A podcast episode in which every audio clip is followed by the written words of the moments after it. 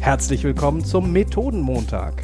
Starte mit uns in weniger als 10 Minuten lernend in deine Woche. Mit neuen Methoden für Workshops, Meetings und Retrospektiven. Mit deinen Gastgebern Florian und Jan. Hallo, lieber Jan. Moin, moin, lieber Florian. Ein weiterer schöner Montag mit dir. Ich freue mich schon. Und schon wieder gibst du mir keine Methode, sondern wir haben einen Gast, eine der neuen Coaches bei Gruner und Ja. Die Serie reißt nicht ab. Ähm, wer ist denn heute da, lieber Florian? Genau, wir haben uns die wunderbare Jana eingeladen. Herzlich willkommen hier im Podcast, liebe Jana, und wir sind gespannt, was du uns Schönes mitbringst. Ja, hallo Jan, hallo Florian. Ähm, ich finde es auf jeden Fall cool, dass ich hier heute einmal bei euch äh, dabei sein kann. Ähm, und ich habe mir tatsächlich eine Methode überlegt, die ich ähm, ja gerne mal mitbringen wollte in euren Podcast. Und zwar ähm, nennt sich diese Methode, zumindest wenn man sie über den Retromaten zum Beispiel findet, ähm, Kreise und die Ursuppe beziehungsweise Einflussbereiche. Ähm, ich selber äh, nenne die auch gerne sowas wie den Fokus scharf stellen. Ähm, Genau, und dazu würde ich gleich mal kommen, warum ich das so sehe. ähm, das Ganze ist eine Methode, die ähm, in der Entscheidungsphase von Retros äh, angesiedelt ist. Kann sie auch außerhalb davon verwenden. Und ähm, das grobe Thema für mich ist dabei so ein bisschen, ähm, dass ein Team oder eine Einzelperson auch ähm, sich vielleicht den Kopf über alles Mögliche zerbricht. Ähm, und gar nicht weiß, ähm, wo kann man denn jetzt anfangen, wenn irgendwie Bauchschmerzen da sind, ähm, was zu tun. Denn man zerbricht sich ganz oft auch den Kopf über Dinge, die man gar nicht selber in der Hand hat. Das ist vollkommen menschlich und gehört dazu, ähm, bringt uns aber nicht so richtig in Bewegung. Und ähm, deswegen ähm, geht es hierbei darum, einmal zu gucken, was sind Dinge, ähm, die ich zwar wahrnehme, aber vielleicht nicht ähm, in meiner Hand liegen als Team oder auch als Einzelperson. Und ähm, wo sind Dinge, wo ich wirklich was drehen kann? Wo habe ich direkten Einfluss und wo habe ich ähm, so eine Hebelwirkung, wo ich schnell merke, dass was passiert? Genau.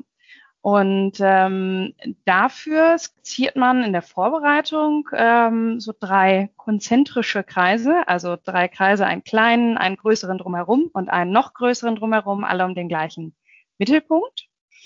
Und ähm, hat dann vermutlich aus der Retrophase zuvor schon Themen, ähm, wo denn so der Schuh drücken könnte, wo Bauchschmerzen sind, wo so die Gedanken hingehen.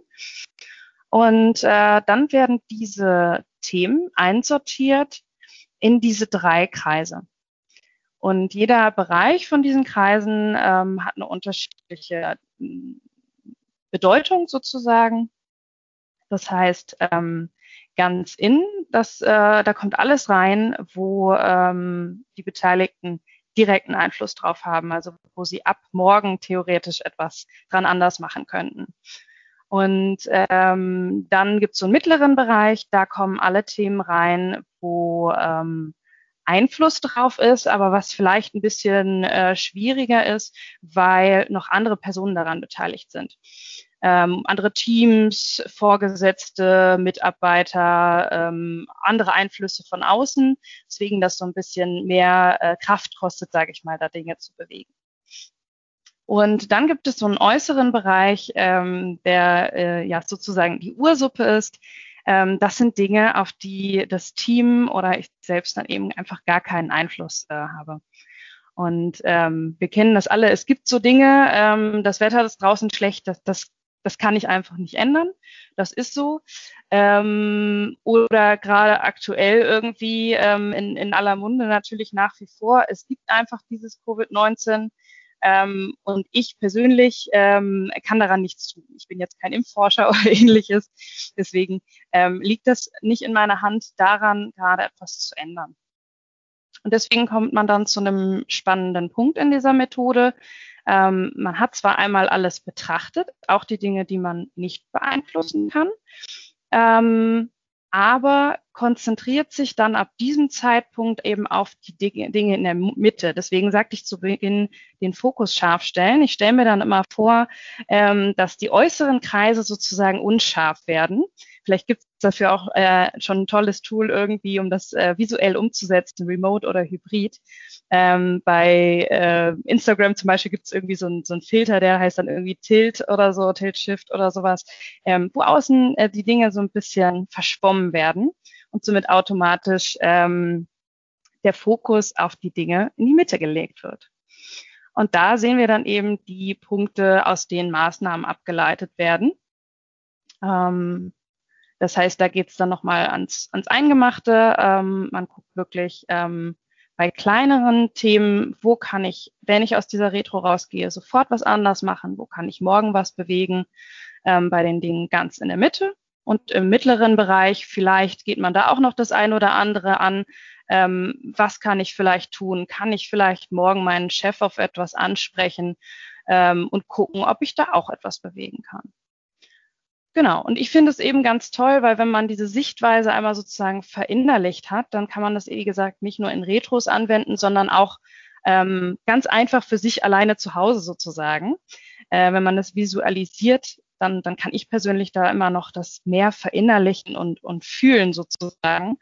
Und ähm, da könnte man jetzt noch irgendwie einen Exkurs in Richtung Achtsamkeit oder sowas machen, führt aber, glaube ich, an dieser Stelle zu weit, sondern ähm, es geht dann einfach darum, es ist okay, Dinge wahrzunehmen, auf die ich keinen Einfluss habe, es ähm, auch hinzunehmen oder zu akzeptieren, dass die mir vielleicht einen Bauchschmerz machen, dann aber eben meinen Fokus dahin zu lenken, wo ich wirklich was tun kann. Finde ich ein super schönes Bild. Und also ich denke gerade eher an Einzelcoaching, um die Methode anzuwenden, als an eine Gruppe. Mhm. Ähm, um tatsächlich mal so jemanden ins Handeln zu bringen und zu sagen, guck mal, du hast ganz viele Probleme, auf einige hast du keinen Einfluss, aber es gibt auch ganz viele Probleme, auf die du einen Einfluss hast. Und dann fokussiere dich doch erstmal darauf und mach dein System ein Stückchen besser.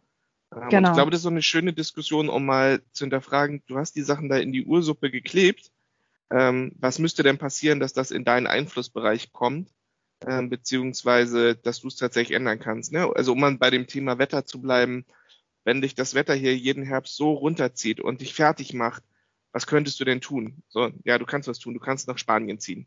Du kannst ein halbes Jahr deines Lebens in Spanien verbringen. Absolut. Äh, das liegt in deinem Einfluss. Ist ja eine tolle Chance von diesem ganzen Remote-Thema. Äh, ähm, aber genau um sowas denn auch zu visualisieren. Ne? Was muss ich denn tun, um das aus der Ursuppe rauszuziehen, finde ich das ein super schönes Bild. Also was, ja. wie schaffe ich es, Themen in meinen Fokusbereich zu kriegen? Ja.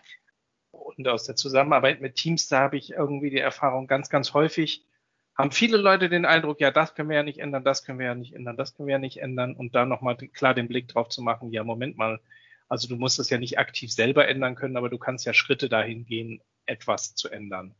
Und ja. Jana, als ich dir gerade zugehört habe, ich musste an einen äh, Satz, einen Sprüchlein denken. Ich habe es mir direkt ergoogelt. Ich wusste gar nicht, es hat einen Namen. Es ist das sogenannte Gelassenheitsgebet. Mhm. Äh, ihr kennt es mit Sicherheit. Gib mir die Gelassenheit, Dinge hinzunehmen, die ich nicht ändern kann, den Mut, Dinge zu ändern, die ich ändern kann, und die Weisheit, das eine vom anderen zu unterscheiden. Und ich finde, das ist die Quintessenz von der von der Methode. Und ich ähm, total diese, dieses ja, gut, es muss nicht unbedingt ein Gebet sein, aber diesen Ausspruch finde ich wunderbar. Florian, jetzt bist du ja zum Ende dieser Folge noch richtig poetisch. Ja, Trotzdem stelle ich dir, ja, stelle ich dir jetzt äh, meine Frage. Was war denn heute deine größte Erkenntnis? Ähm, ich fand es total toll, dass es drei Kreise gibt und nicht nur zwei, weil im ersten Impuls sagt man ja irgendwie zwei Kreise, das kann ich ändern und das kann ich nicht ändern, aber dass es wirklich dazwischen nochmal eine Abstufung gibt, äh, was ich unmittelbar und was ich mittelbar verändern kann. Ähm, das fand ich einen, einen tollen Eye-Opener an dieser Methode. Und Jan, deine größte Erkenntnis? Ähm, das Bild von der Ursuppe. Also ich, äh, tatsächlich irgendwie habe ich mich die ganze Zeit darauf hochgezogen und habe schon ganz viele Coaches, die dieses Bild von so einer Suppe, die um einen rumwabert irgendwie und da kann ich mit die da drin rumschwimmen, schnappen und ranziehen und gucken, kriege ich die. Ich lasse sie halt in dieser Suppe um mich rum rumbrodeln. Ähm, das Bild finde ich total schön. Super. Eine ganz tolle Methode, liebe Jana. Ganz, ganz vielen lieben Dank. Ich finde es sehr, sehr wichtig, sich immer mal wieder zu vergegenwärtigen, äh, was hat man denn so im Griff und äh, woran kann man denn wirklich was ändern? Und man kann wirklich an mehr Dingen was ändern, als man vielleicht im ersten Moment so glaubt. Ich fand es eine ganz, ganz schöne Methode mit dir. Und nächste Woche gibt es dann die nächsten, nächste Methode. Wir freuen uns, wenn ihr wieder zuhört, wenn ihr uns gerne Mails schreibt mit Feedback, mit Wünschen oder iTunes-Rezensionen. Und bis dahin. Danke, Jana, dass du da warst. Und tschüss Vielen bis nächste Dank Woche. an euch. Jo, tschüss. Tschüss.